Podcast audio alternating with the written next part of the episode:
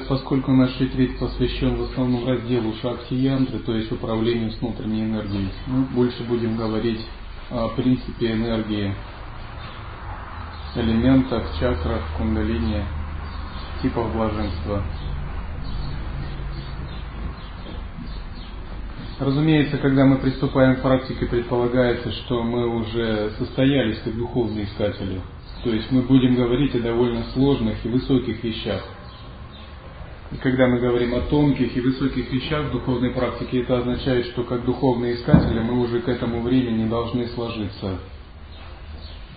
Ну, то есть у нас есть определенное доверие к учителю, а, определенная приверженность учению и доверие к нему.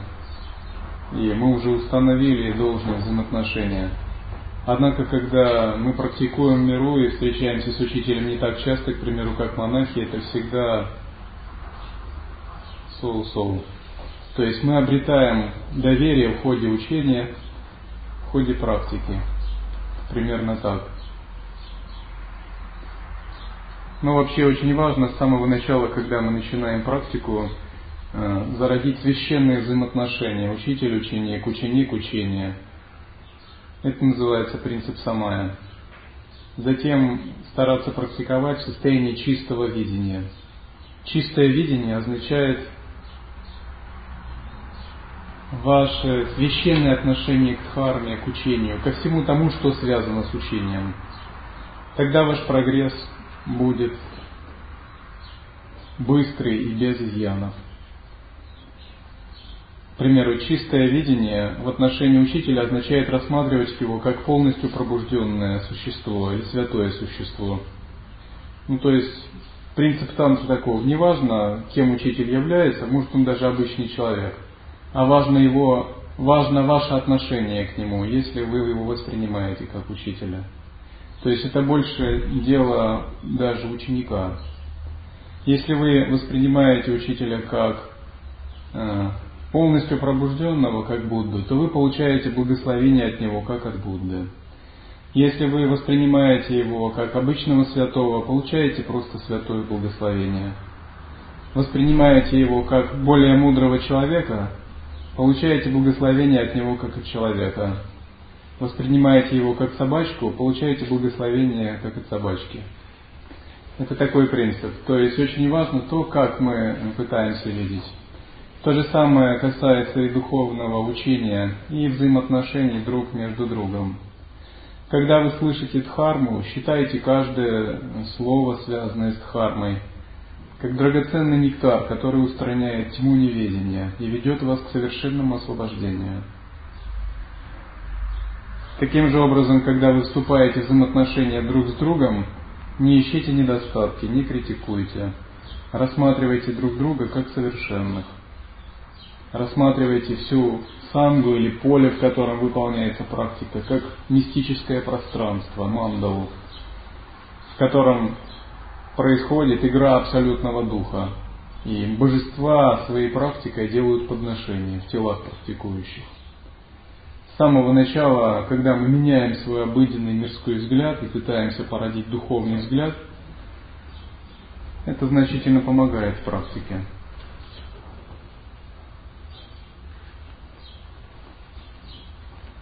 Итак, в лай-йоге существует два основных раздела учения. Первый связан с сознанием, с практикой осознавания, пребывания в естественном состоянии. Это прajни янтра. Этот раздел еще называется Антахкарана Лая Чинтана. Антахкарана – это наше эго, и в процессе осознавания эго должно быть растворено. Такой принцип. Другая половина учения касается шакти, энергии. Кроме сознания у нас также есть энергия в теле. Это не только наша энергия, касающаяся нас. Это также внешняя энергия, которую мы не можем игнорировать. Принцип тантры означает учитывать энергию. В отличие от учений, подобных э, буддийской сутре или учений Адвайты, где разговор ведется только с позиции сознания – Тантрические учения обращают, обращают внимание на то, что мы обладаем телом, и у нас есть энергия. И поскольку микрокосм тождественен макрокосму, также существует энергия в проявленном мире, которую мы не можем игнорировать и которую мы должны учитывать в нашей практике. Если мы просто скажем «все есть пустота», это очень хорошо, но мы постоянно сталкиваемся с энергией, мы не можем ее просто игнорировать. Мы должны работать с этой энергией.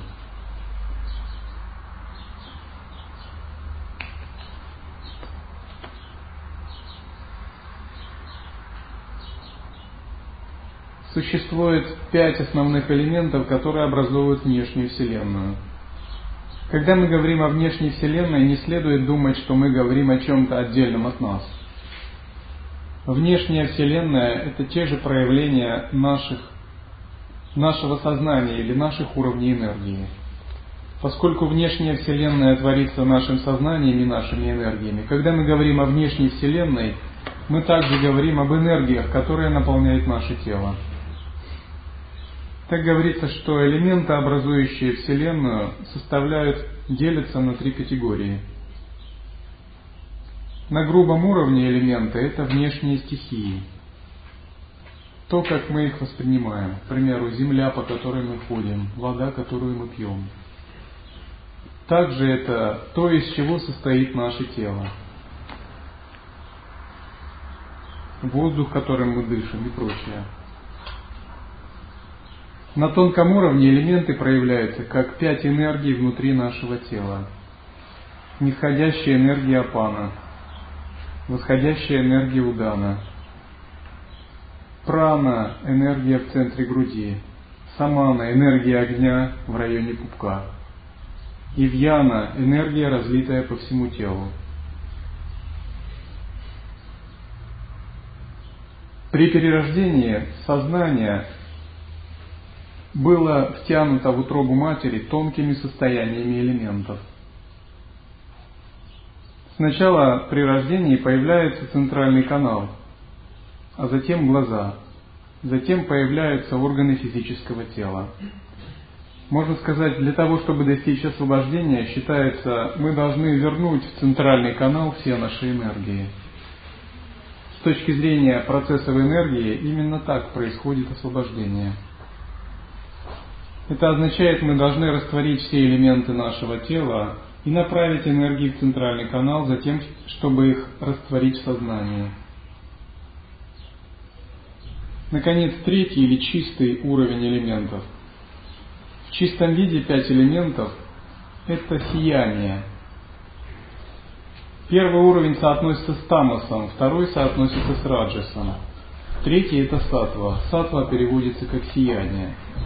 На третьем уровне элементы представляют собой чистый свет – это пять чистых цветов в свете радуги или в спектре радуги. Пять лучей света, неотделимых от пустотной основы, от природы ума. Именно третий уровень является тем, с которого можно достичь освобождения. Мы сначала работаем с грубыми элементами, затем переходим к их энергиям. Наконец мы переходим к состоянию света. Элементы в их сверхтонком состоянии представляют собой пять чистых сияний света.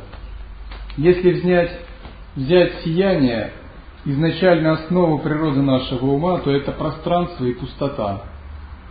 Однако это пространство и пустота не статичны. Оно всегда динамично, и оно обладает способностью творить, проявлять свою энергию. Это пространство сознания и пустота, то, что называется традиционно Брахман э, в Веданте или Шива. Это является пустотной основой всего бытия. Однако это пространство и сознание обладает способностью эманировать из себя энергию. И когда эта энергия находится в зачаточном состоянии, она называется мула прокрития. Затем эта энергия проявляется как нада, бинду и кала, как звук, свет и сияние. И эти три проявления затем манифестируют себя в образе пяти сияний чистого света. По мере того, как наше сознание все больше затуманивается, пять сияний чистого света огрубляются и становятся пятью элементами. По мере нисхождения они становятся пятью пранами, и по мере огрубления пять пран становятся грубыми физическими элементами в нашем теле. То есть элемент земли становится плотью, элемент воды становится кровью, элемент ветра становится дыханием, элемент огня становится пищеварительным огнем. Но на самом деле на тонком и сверхтонком уровне наше физическое тело не является грубым, это следует понять. Наше физическое тело даже не является неким состоянием праны, энергии. Все это более грубые уровни существования. На самом сверхтонком уровне наше физическое тело состоит из света, из комбинации пяти элементов света. К примеру, пальцы, кости, печень, селезенка. Все это различные комбинации состояний чистого света – Различными переплетениями чистого света образовано наше тело. Таким же образом и внешняя Вселенная не является чем-то грубым. Внешняя Вселенная также является проявлением комбинаций различных видов сияния чистого света. Когда мы открываем сияние чистого света внутри своего тела, мы также видим это на физическом уровне. Итак, пять чистых сияний возникают из нерожденного пространства. Нерожденное пространство – это то, что содержит в себе все, и что порождает все в момент растворения, в момент творения и разрушения Вселенной. Когда в пространстве первичной энергии появляются тонкие ветры и кармы – в нем возникает движение тонкой энергии. Эта энергия еще не дифференцирована и пустотная, у нее нет качеств. Этот вид энергии не разделен с пространством, и в нем нет двойственности и чувства «я». В этом потоке пустотной энергии сознания вследствие движения самопроизвольно вспыхивают пять видов света – эти пять видов света есть аспекты исконной светоносной природы ума. Это, их, это элементы в их самом тонком состоянии. Цвета элементов невидимы обычному зрению, так как они проявляются в более тонком измерении, чем обычный свет. Видимый глазами физический свет возникает из этих пяти цветов – Пространство имеет белый или бесцветный цвет. Воздух имеет зеленый цвет, огонь красный, вода синий или голубой, земля желтый. Эти пять цветов являются тонкой, светоносной радужной основой всех видимых внешних элементов, в том числе элементов нашего тела. Огрубляясь, восприятие пяти цветов становится более вещественным – и они проявляются в сознании как внешние по отношению к сознанию. Часто мы слышим о творении Вселенной, но есть теории коллапсирующей Вселенной, большого взрыва, сингулярной Вселенной. Эти теории были описаны еще задолго до возникновения нынешней физики. Тем не менее, с точки зрения учения, нас не устраивает подход, когда мы говорим о творении Вселенной как о чем-то внешнем. Учение йоги говорит о том, что Вселенная не есть нечто независимое от нашего сознания. Макрокосм тождественен микрокосму. Вселенная творится каждый раз, когда мы рождаемся индивидуально. Существуют теории, говорящие о постепенном творении Вселенной, о мгновенном творении Вселенной, как во сне. И теории, которые говорят, что на самом деле ничто никогда не творится и не уничтожается. В зависимости от того, насколько очищено наше сознание, мы принимаем ту или другую теорию, хотя все они верны. Высшее утверждение о том, что Вселенная не творится и не, уничтожается, касается абсолютного сознания. Теория постепенного творения Вселенной касается относительного измерения. На самом деле Вселенная порождается кармическим видением субъекта – она порождается в тот момент, когда рождаемся мы. Поэтому Вселенная творится каждый раз субъективно, в индивидуальном смысле, нашим собственным сознанием.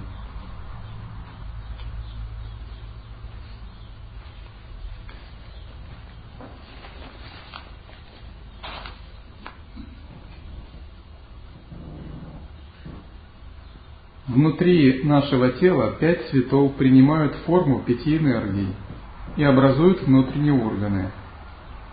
По пять пальцев на руках и ногах, пять органов чувств, пять танматр тонких ощущений, пять восприятий и так далее.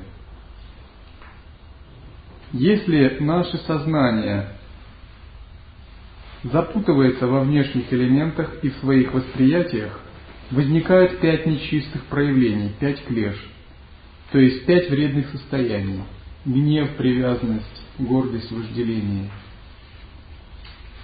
Пять чистых состояний ведут к перерождению в низших мирах. Если мы проясняем сознание и узнаем чистоту и пустотное сияние пяти элементов, они становятся пятью чистыми измерениями или пятью мудростями – Итак, в момент перерождения происходит следующее. Наш ум соприкасается с фундаментальной основой бытия, состоянием ясного света. И в этот момент возможно достичь или освобождения, или соскользнуть к новым рождениям. Если мы узнаем основу бытия, сияние чистого света как свое «я», наступает процесс нирваны. Если мы не узнаем эту тонкую основу, запутываемся во внешних элементах, воспринимаем, внеш... воспринимаем проявление элементов в двойственности, наступают процессы обуславливания сансары и получения грубого физического тела. Когда тексты описывают процесс сотворения Вселенной, ошибочно полагать, будто речь идет о творении внешней Вселенной миллиарды лет назад – в тантре макрокосм тождественен микрокосму. Внешняя видимая Вселенная не существует сама по себе, без субъекта, будучи подвешенной в вакууме. Она реальна лишь в конкретном конкре- кармическом видении конкретного субъекта, то есть нас с вами. А кармическое видение создается конкретным состоянием сознания и энергии конкретного индивидуума. Говорят так, что внешний мир, который мы воспринимаем, не существует сам по себе. Внешний мир, который мы воспринимаем, является порождением нашего сознания. Это наше кармическое видение. Часто приводят такой пример. Если вы посмотрите на этот колокольчик глазами божества, этот колокольчик станет чем-то чудесным, нематериальным, излучающим божественную музыку или излучающим пять цветов радуги, чем-то божественным. Так боги могут увидеть этот колокольчик. Вибрации этого колокольчика будут проходить в сознание и вводить в самадхи, проявлять пустотную основу сознания – если вы посмотрите на колокольчик кармическим, кармическим видением, глазами существа из мира воинствующих полубогов, асуров, этот колокольчик будет напоминать что-то, какое-то электронное приспособление, что-то очень навороченное. И он будет напоминать э, какой-то очень сложный аппарат, который можно использовать э, как оружие в военных целях. Асуры видят мир таким образом. Если вы смотрите глазами человека, этот колокольчик воспринимается просто как колокольчик, то, что вы сейчас видите. Если вы посмотрите глазами существа нижних миров, глазами существа ада, этот колокольчик будет выглядеть как что-то угрожающее, что может принести боль и страдания. Таким же образом, это всего лишь энергия. Эта энергия неизменна, но она проявляется в зависимости от того, каким кармическим видением мы способны воспринимать эту энергию. То, как мы воспринимаем эту энергию, зависит от состояния наших каналов, пран и сознания. Когда наши каналы, праны, сознания и тонкие капли загрязнены, наше кармическое видение снижено.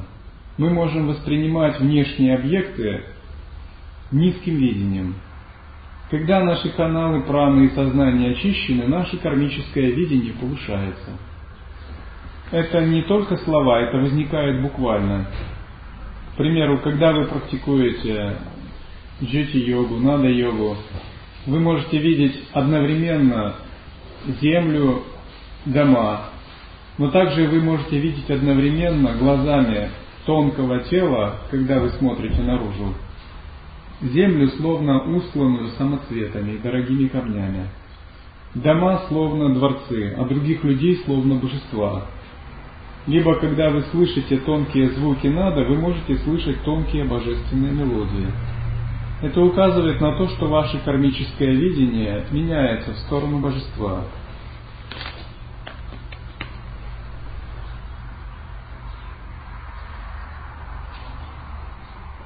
Та видимая Вселенная, которую мы знаем с ее галактиками и созвездиями, наша галактика Млечный Путь, Солнечная система, планеты есть результат совместного коллективного кармического видения.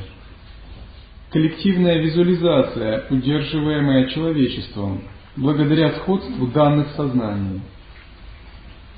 Поэтому с точки зрения лая-йоги, Вселенная – это большое физическое тело йогина. На самом деле, когда вы смотрите на самую далекую звезду, вы можете думать так, что это проявление вашей собственной внутренней энергии, поскольку не существует ни одного объекта, который был бы отделен от нашего сознания или от нашей энергии. И если мы можем воспринимать какой-либо объект, это означает, что этот объект проявляется из наших энергетических каналов, как часть нашего кармического видения. В некоторых традициях считается, что когда вспыхивает сверхновая звезда, это означает, появляется еще одна просветленная душа, которая покидает физический мир.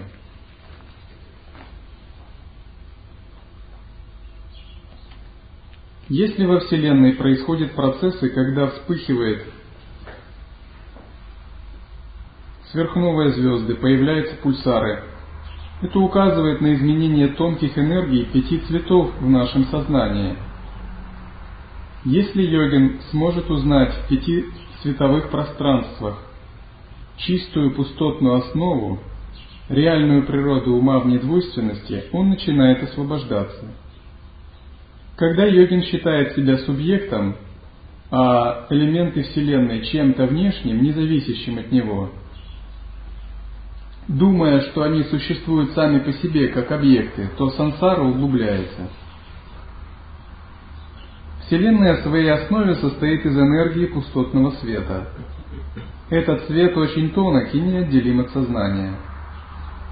Когда йогин понимает этот процесс и объединяет свое созерцание, естественное состояние и восприятие элементов – Практикуя созерцательное присутствие, он входит в недвойственность и освобождается, обретает радужное тело, которое состоит не из грубых элементов, а из пяти чистых цветов.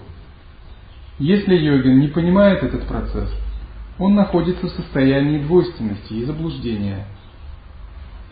Он омрачен возникающими видениями и видит себя как отдельное «я», а внешнюю Вселенную как нечто внешнее, состоящее из объектов – Естественное состояние неизменно и пребывает в недвойственности. Оно не ухудшается, не улучшается, не затмевается, не очищается практиками. Оно не омрачается, когда мы испытываем нечистое состояние. Но энергии, которые проявляются из него, могут быть чистыми или нечистыми. Когда сознание отождествлено с чистыми энергиями, оно проявляется как радужное тело чистого света. Если сознание отождествлено с нечистыми энергиями, эта энергия становится грубым телом, кармическим существом, обитателем мира сансары, где есть страдания, рождение, старость, болезнь и смерть.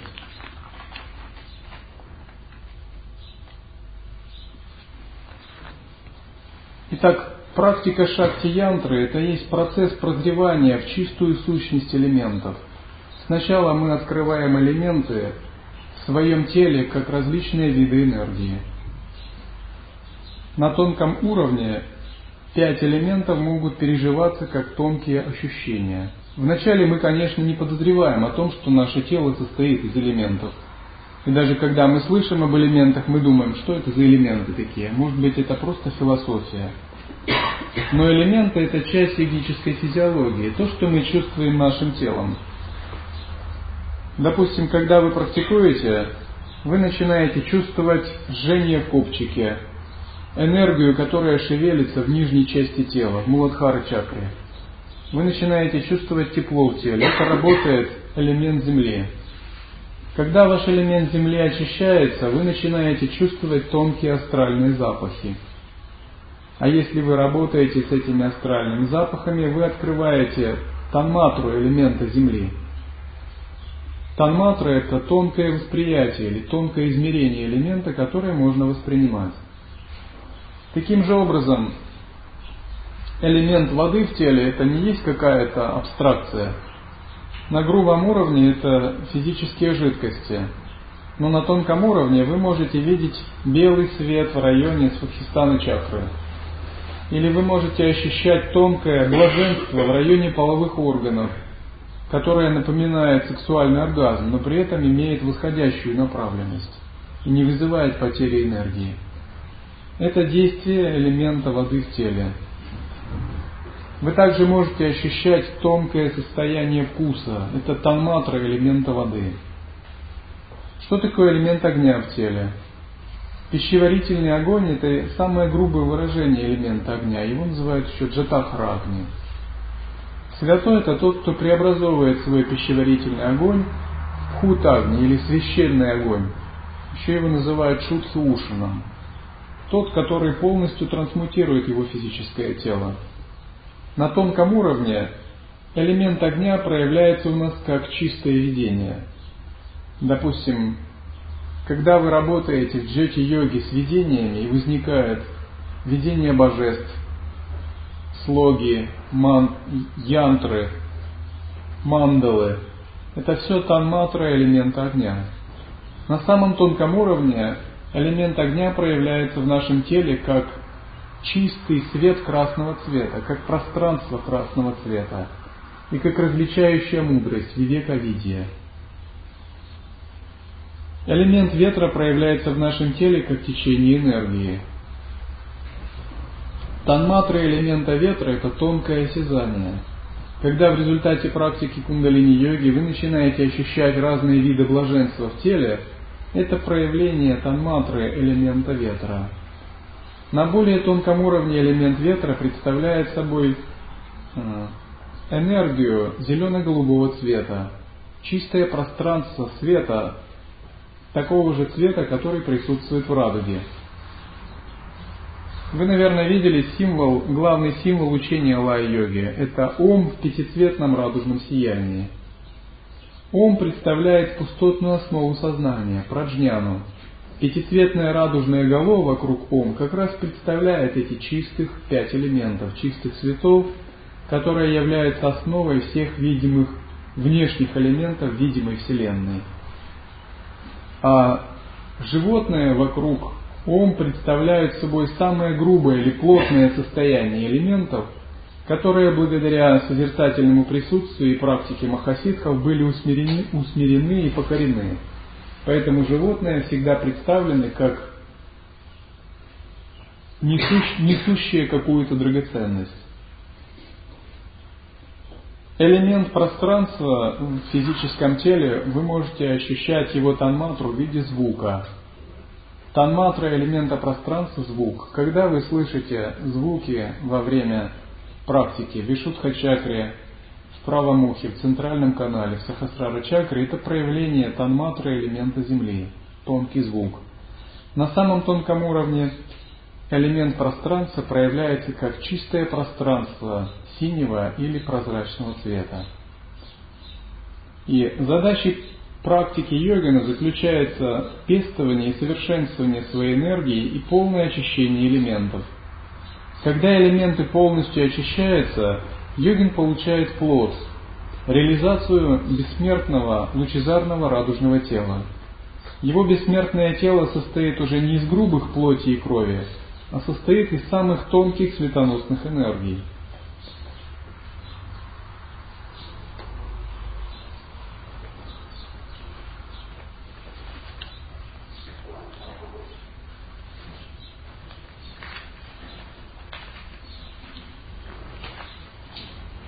Также можно будет поговорить о самых главных энергиях, которые существуют в нашем теле во время практики кундалини-йоги.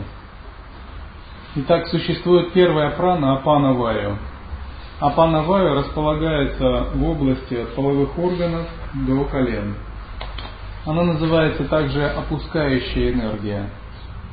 Цвет Апана Ваю темный или дымчатый. Эта энергия связана с элементом воды.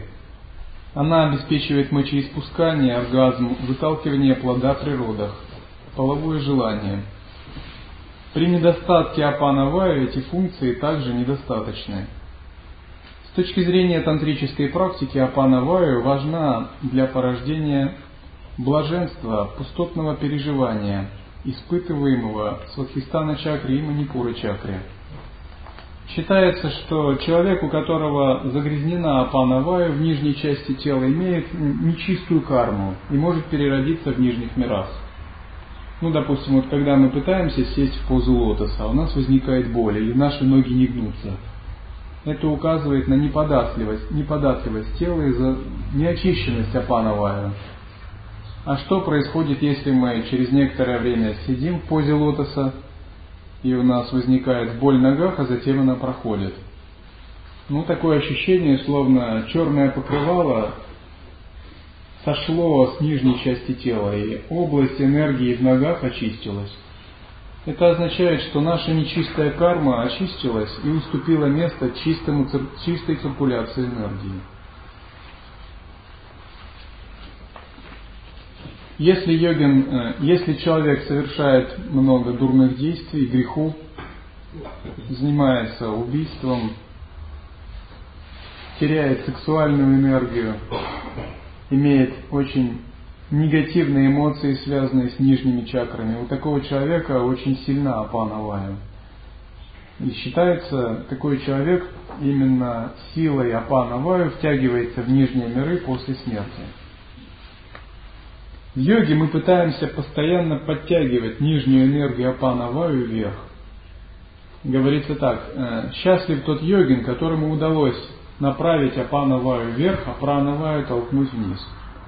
Когда мы выполняем мулабандху, сжимая мышцы промежности ануса и сжимаем мышцы нижних врат, апана ваю начинает подниматься. Нашей задачей является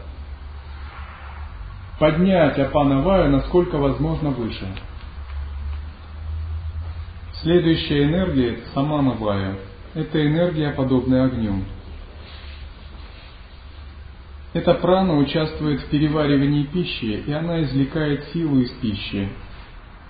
Она локализуется в пупочной чакре и разжигает тепло физического тела. Чистая энергия Саманаваю называется Пхутагни – она вызывает тепло, радость и блаженство в теле, пережигая нечистые кармы в каналах. Дает уму ясность. Нечистая энергия огня порождает вспыльчивость, жадность к еде и все негативные качества, связанные с элементами. Свет Саманаваю порождает, чистая энергия Саманаваю порождает особый вид радости и блаженства в районе пупка. Это радость жизненной силы самой по себе. При недостаточном функционировании Саманаваю йогин чувствует тупость, лень, вялость. Он много спит, его ум инертен, у него нет видения в медитациях или плохо развивается йога сновидений. Наоборот, если мы вышли и активизировали уровень элемента огня, у нас может быть много видений или у нас есть осознанное сновидение. Пранаваю – элемент ветра. Пранаваю связано с жизнестойкостью. От нее зависит воля, восприятие, переживание – жизни личностью, ясность и энергия опознания. Пранаваю локализуется в районе груди. Когда мы выполняем Джаландхара Бандху, сжимаем мышцы горла и прижимаем подбородок ключицам, мы блокируем течение пранаваю, тенденцию пранаваю подниматься вверх. И, к примеру, когда вы выполняете кувшинное дыхание, то задача является толкать пранаваю вниз, а апанаваю, наоборот, подтягивать вверх и смешивать их в манипуре.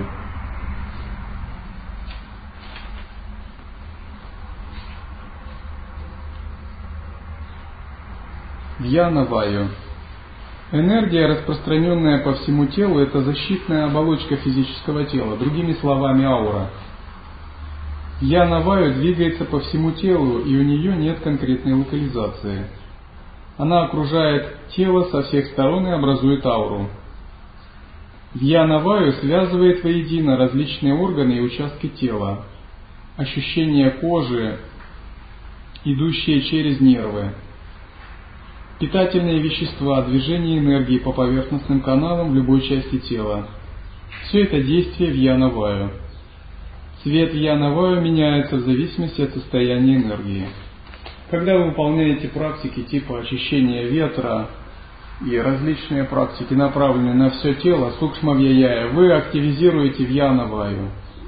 Вьянаваю – это энергия, которая окружает вас, это ваш защитный слой. Если ваша энергия вьянаваю очищена, вы можете чувствовать энергию других людей.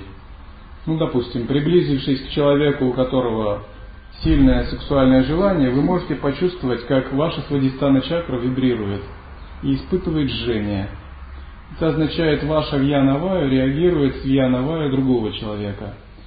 Если у человека сильная привязанность, приблизившись к нему, вы можете чувствовать толчок, словно вас кто-то толкает в анахата чакру. Или жжение в этой области. Это указывает на то, что ваша вьяна ваю реагирует. Либо если вы общаетесь с человеком, а вам лгут, то вы можете чувствовать, словно у вас колет в левой части горла. Ложь связана с каналом Ида и энергией в области горла. Таким образом, если ваши каналы очищены и вьяна ваю очищена, ваше тело становится чем-то наподобие сканера. Каждый участок вашего тела может э, самостоятельно воспринимать энергию других людей или энергию окружающего пространства –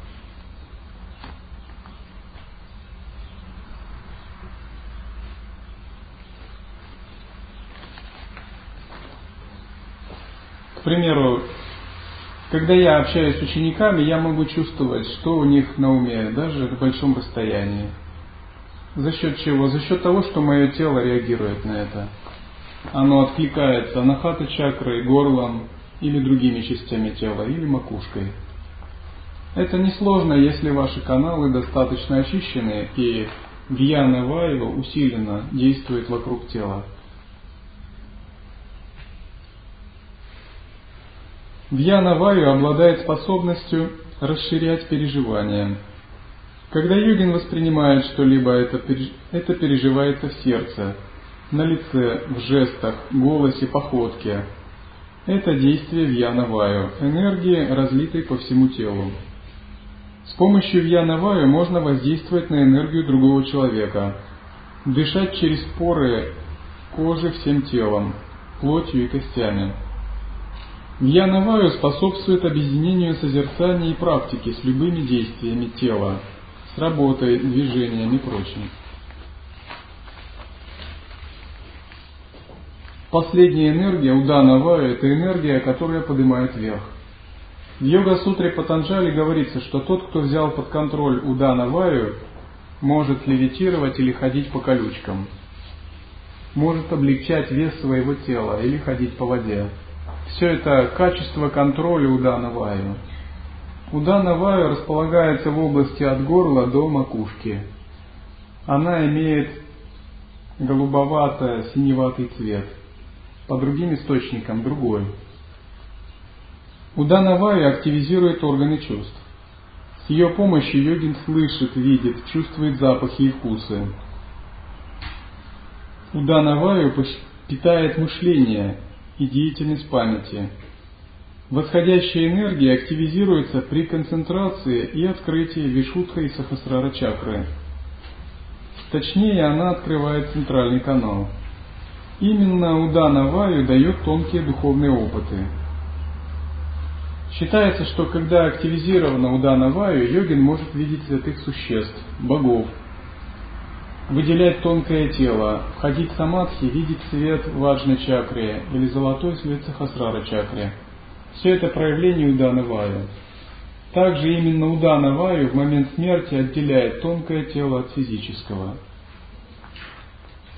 Итак, пять пран, которые находятся в нашем теле, в обычном состоянии они все не очищены.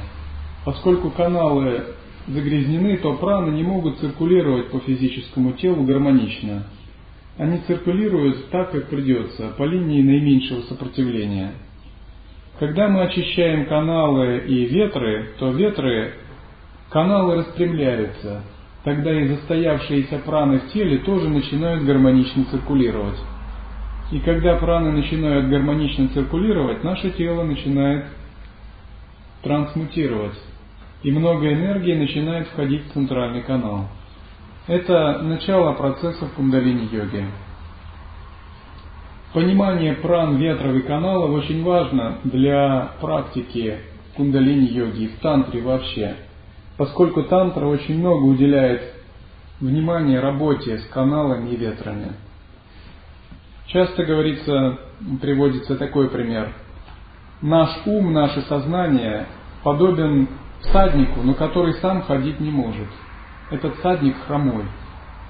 А наши праны – это энергия, она подобна животному, к примеру, коню или верблюду, который может быстро передвигаться, но он слепой – то есть он не знает, куда ему идти. А наши каналы уподобляются дорогам, по которому и по этим дорогам путешествует хромой всадник на слепом коне. Но если всадник сядет на коня, то они могут помогать друг другу. Всадник будет говорить, куда ехать, а конь будет ехать, доверяя всаднику. То есть сознание переносится энергией, если сознание объединяется с праной путем концентрации или технических практик, то мы можем направить сознание в любую точку тела. Направить любую точку сознания в любую точку тела силой энергии, это означает равноценно направить сознание в любую точку Вселенной.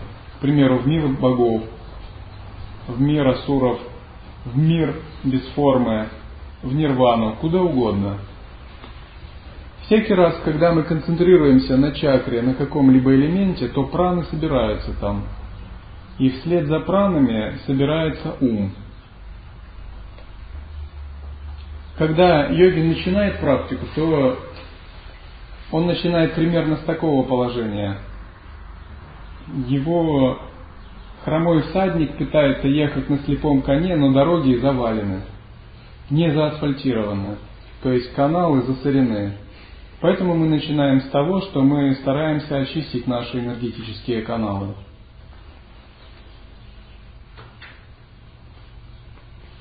В более сложном объяснении есть также объяснение бинду капель. Объяснение капель бинду относится к более сложной тантрической теории лая-йоги. Она говорит о том, что у нас также существуют различные капли или бинду. Во-первых, это Две основные капли, одна из них находится в макушке, вторая в районе половых органов, красная и белая.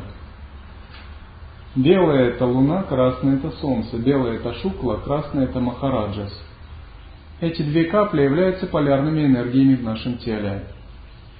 Эти две капли дают основу другим видам капель в чакрах. Эти капли также существуют в горле, в межбровье, в анахаты чакре, в пупке и в половых органах. И когда эти капли засорены, то образовывается то, что мы называем кармическое видение. Когда эти капли очищаются благодаря практике и расплавляются, наше кармическое видение растворяется и перерастает в чистое видение. Ну, теория капель это сложная теория, мы не будем ее рассматривать на сегодняшнем ретрите.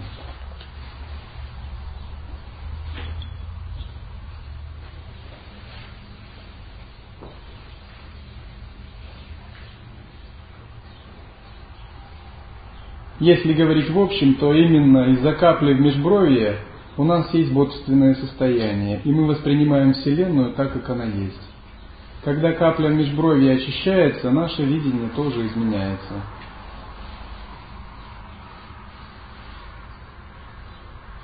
Из-за капли в районе сердца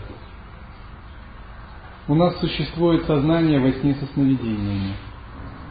Когда мы, его, мы ее очищаем, мы проникаем в осознанное состояние во сне без сновидений, достигаем непрерывного сознания.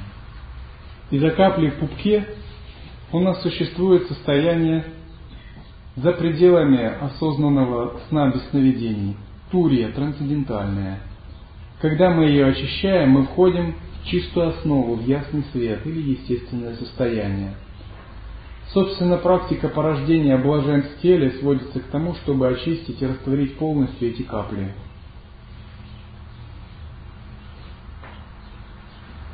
За счет чего эти капли растворяются? За счет того, что пробужденная энергия кундалини начинает подниматься, циркулировать по телу, порождая различные виды блаженства в теле. Когда мы работаем с единством созерцательного присутствия, Соединяя энергию блаженства в чакрах и созерцательное присутствие, эти капли начинают очищаться. Тогда элементы физического тела тоже начинают трансформироваться.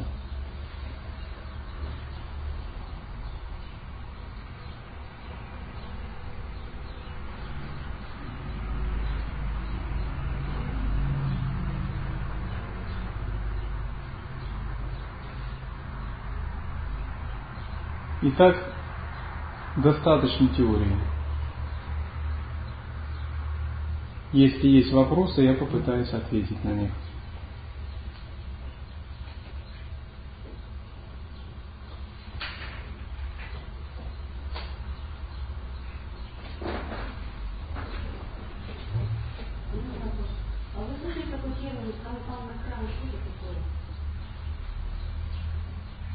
Я слышал такой термин. Сампана Крама – это термин, термины тибетского буддизма, указывающие на стадии завершения.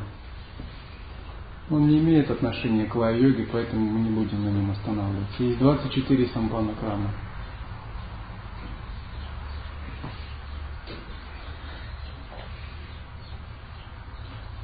Цель вообще лай конечная существует? Ну, конечно. Обычно любое учение можно охарактеризовать в терминах, основ, э, в терминах основы, пути и плода. Любое, начиная от христианства. Основа, можно сказать, это символ веры. Это то, на чем вы строите свою практику, какое-то фундаментальное, базисное состояние. Путь – это средство, как вы достигаете этого состояния. А плод это то, что вы получаете в конце. Ну, допустим, по аналогии с христианством, основа Бог Отец, Бог Сын, Бог Дух Святой, вера в Троицу и так далее. Путь отречение, отрицание мирской жизни, молитвы, покаяние, умерщвление плоти. Так? Плод спасения на небесах, спасение души через раскаяние, покаяние, отдачу себя – это основа пути плоть христианства. В лай-йоге что такое основа? Основа это недвойственный брахман, праджняна, исконная саморожденная мудрость, пустотная цветоносная основа сознания. Путь это пять янтр лая-йоги. Праджни янтра, шакти янтра, нада янтра, джити янтра и нидра янтра. Пять путей практики. В общем, это путь созерцания работы с энергией. Йога сновидений, йога звука и света.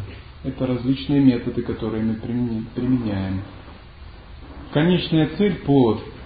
Это реализация трех тел. Бессмертное, пустотное тело сознания, джняна дехам.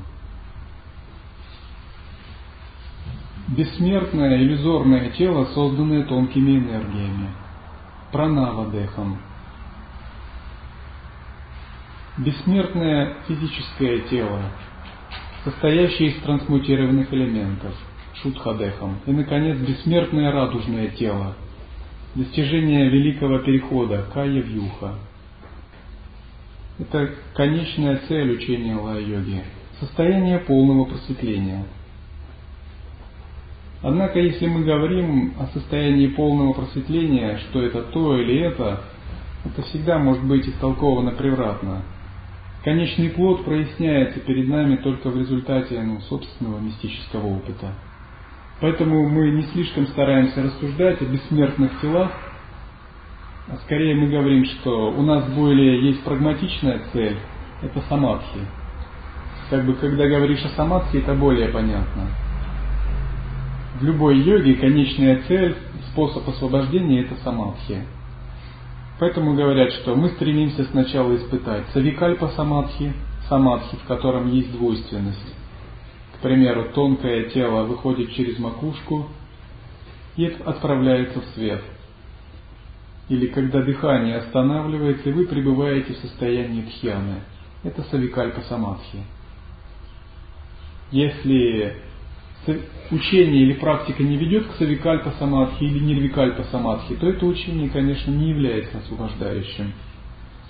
Однако савикальпа самадхи не является достаточным. Следующее – нирвикальпа самадхи. Нирвикальпа самадхи – это то, что полностью дает переживание недвойственности. Если практика не ведет к нирвикальпа самадхи, эта практика не является освобождающей, поскольку освобождение всегда связано с уничтожением субъект-объектных представлений, воссоединением с абсолютным сознанием, недвойственным брахманом, или сахаджа в нашей терминологии. И только в нирвикальпа самадхи двойственность уничтожается. Поэтому считается, что заветная цель любого йоги на достижение нирвикальпа самадхи. Независимо, будет ли это достигнуто раджа-йогой, кундалини-йогой или другими видами йоги.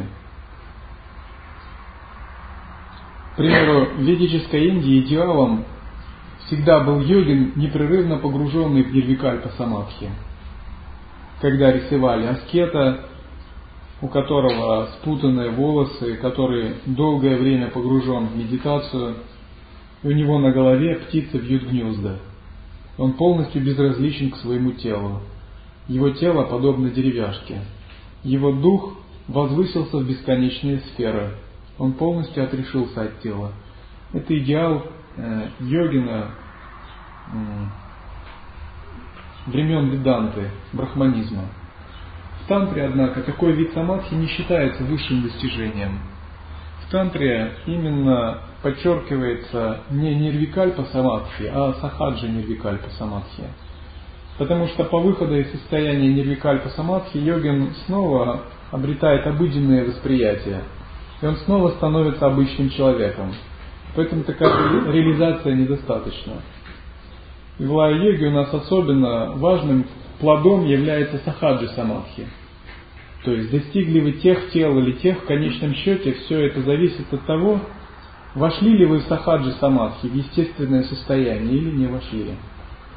Сахаджи самадхи означает способность пребывать в самадхи наяву, в обычном бодственном состоянии – то есть вы можете разговаривать, ходить, видеться как обычный человек, но ваш ум находится в запредельном состоянии. Это сахаджа самадхи. Когда все обыденные действия интегрированы в мандалу вашего созерцания. Что означает интегрированы в мандалу созерцания? Это означает, ваш ум находится в глубоком состоянии света вне мыслей. А все, что происходит, неразрывно связано с этим состоянием света вне мыслей. В этом самая главная сущность праджни-янтры. И, наконец, когда сахаджа самадхи полностью вырастает и достигает своей кульминации, наступает четвертый вид самадхи – саруба. Саруба самадхи означает трансформация физического тела до состояния чистых элементов.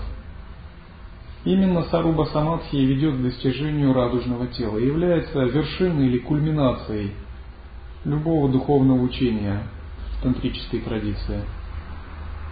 Таким образом, конечная цель учения лая-йоги – это достижение четырех видов самадхи. Кто достигнет савикальпа самадхи, может переродиться в мире богов. Кто достигнет нирвикальпа самадхи в этой жизни, достигнет бессмертия, бессмертного сознания, уйдет в мир Брахмана по желанию. Но если он примет решение проявляться, то ему следует, он не может еще достичь полного освобождения, ему нужно будет продолжать практику. Кто достиг, достигнет сахаджи самадхи, навсегда избавится от круга рождений и смертей. Однако его, его способность контролировать энергию и освобождать энергию не будет полностью совершенна. Кто достигнет саруба самадхи, полностью очистит все свои кармы в течение одной жизни, навсегда выйдет из нечистого колеса рождения смерти, из нечистых энергий Вселенной – и обосновывается только в чистом недвойственном состоянии, как сознания, так и энергии. Разница между тем, кто достиг нирвикальпа самадхи и достиг саруба самадхи в том и в другом случае, в абсолютном смысле, это одинаковое достижение. И там реализована недвойственность, и там. И там реализована пустотная основа сознания, и в другом случае тоже. Но во втором случае есть очень большая сила сознания, которая способна трансформировать энергию. В первом же случае такой силы сознания нет. Поэтому уровни святых тоже разные. В любом случае, если говорить в общем, нашей конечной целью является достижение состояния святости –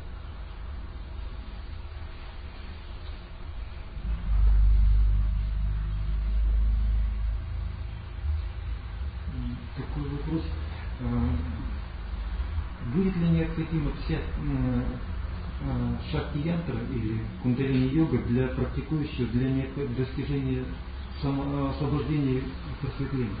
Ну, скажем, вот, если чем вызван вопрос, вчерашняя лекция, хотя она была и полезна и интересна, но я понимаю, что для некоторых, даже не для института, вызвало некоторое замечательство количеством терминов и стадий состояния. Вот, пугающее, может быть, показалось. Значит, вам рано им слушать. Вопрос не только полиция. Первое, вот необходимо ли всю кундалини йогу брать? Или какая-то практика, ну, допустим, от новичара mm. может привести вместе с частью кундалини Это зависит от ваших индивидуальных склонностей.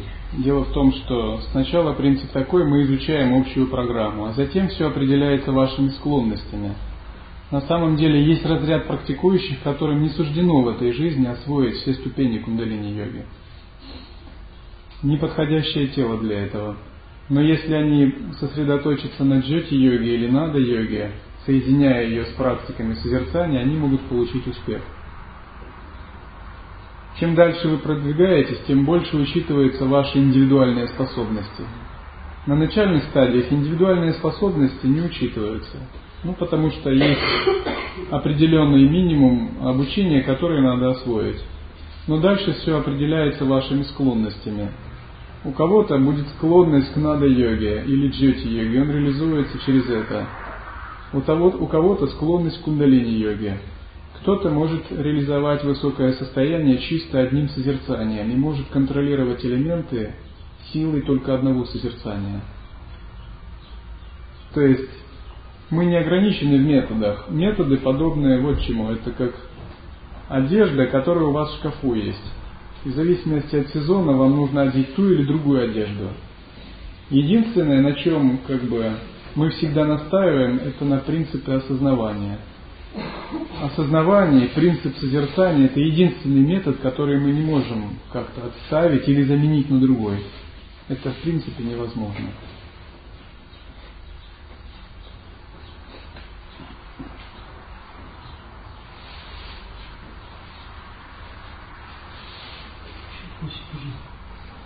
Вот Бога реализованное существо говорят. Но боги разные бывают. Какое это Бога реализованное существо или мать? Что тоже могут быть разные уровни.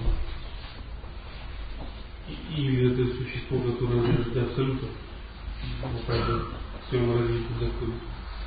А также э, есть как бы абсолют какой-то системе и есть что-то еще выше. То есть, что значит его реализация? Дайте себе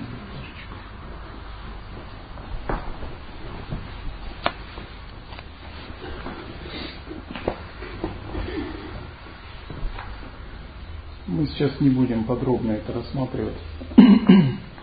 Существует семь стадий просветления семь земель мудрости, семь жнянов кумик. Вот скажем, есть четыре мирские стадии. Это стадия обычного человека или обычного практика. Вслед за ними начинаются стадии уже святости. Вот у обычного человека в душе много эмоций. И сознание ими опутано. Сознание также опутано мыслями. Ум подобен бешеной обезьяне. То есть он еще не уловил вообще принцип осознавания. Затем он начинает практику. Ум немного усмиряется. Возникает покой в сознании, в сердце. Но рассеянности еще много, и ум трудно держать на привязи. Но уже возрастает вера и энтузиазм в практике. На третьей стадии йогин привыкает быть в созерцании, и его усердие в созерцании, поддержание ровного осознавания – стало естественным. Но иногда у него все равно есть покой, иногда волнение. Иногда безмятежность, а иногда отвлечение. Допустим, если его испугать чем-то или взволновать, он покинет это состояние. Состояние полного бесстрастия не достигнуто. На четвертой мирской стадии дух безмятежен, в сердце есть покой. Есть привычка всегда пребывать в созерцании – а если отвлекаешься, быстро вернешься. Перерождение такого йогина неопределенно и зависит от степени накопленных его заслуг. Вот это четыре мирские стадии.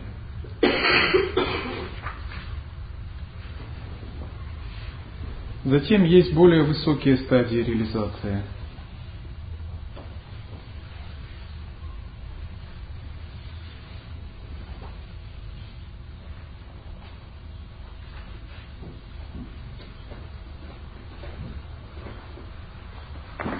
Мы не будем подробно это обсуждать. В общем, я вас отсылаю к книге «Сияние», поскольку это другая тема, и она тоже сложная. Конечный критерий таков. Если вы хотите вообще проверить степень своей святости и реализации, это сделать очень легко. Задайте себе вопрос, насколько я осознаю себя в сновидениях. При этом слово «осознаю» не относится к обыденному осознаванию, допустим. Иногда даже мирские люди могут осознавать себя в сновидениях немного. Осознавание имеется в виду, насколько я могу поддерживать состояние пустотного просветляющего присутствия.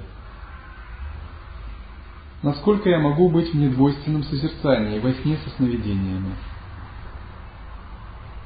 Если вы можете быть во сне со сновидениями, пребывать в присутствии, это означает вы достигнете освобождения в промежуточном состоянии, антарбхава, барда.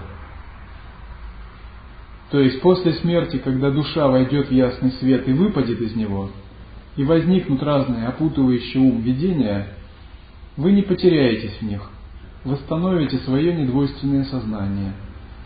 Не войдете в материнскую тробу, ни в мире асуров, ни в мире ангелов, богов, ни в мире людей – а будете удерживать состояние недвойственности, и это состояние недвойственности разовьется полностью до полного просветления в течение нескольких месяцев.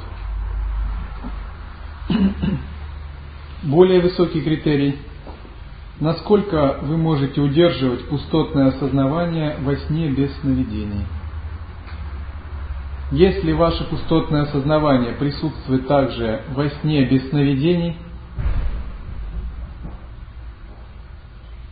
есть большая уверенность в том, что вы очень близки к просветлению, но это еще нельзя назвать полным просветлением. Способность поддерживать осознавание во сне без сновидений. Наконец, высшее состояние, когда йогин способен поддерживать не только состояние во сне без сновидений, но он также раскрывает очень глубокие уровни света – Основные виды световых пространств таковы. Чандра Джоти, Сурья Джоти, Шунья Джоти и Шутха Джоти. Такие виды световых пространств описаны в Адвая Тарака Упанишады и Вая Йога Гухьяратна Прадипике. Вот что такое состояние святого, если убрать все сложности теоретические? Представьте ослепительный очень тонкий, недвойственный, золотой свет и золотое пространство света. Это пространство света охватывает собой всю Вселенную. Оно подобно вселенскому пожару, полыхающему вселенскому пожару в конце кальпы, в миг разрушения Вселенной. Или это очень яркий свет, подобный молнии. Огромное пространство света. Вот это сознание святого. Это богореализация. Поэтому, когда вы видите махасидхах на изображениях святых, вы не должны обманываться картинками, их изображениями, их тел, они улыбаются, делают руками, мудры, это только их видимая часть. На самом, на самом деле сознание святого – это огромное пространство сверкающего света. Это пространство непостижимо, безгранично. И это пространство, оно не только статичное или какое-то пустотное, оно также может эманировать из себя бесчисленные энергии, проявляясь как иллюзорное тело, как два иллюзорных тела, как десяток иллюзорных тел, сотни иллюзорных тел, у которого нет никаких ограничений. Это состояние богореализации.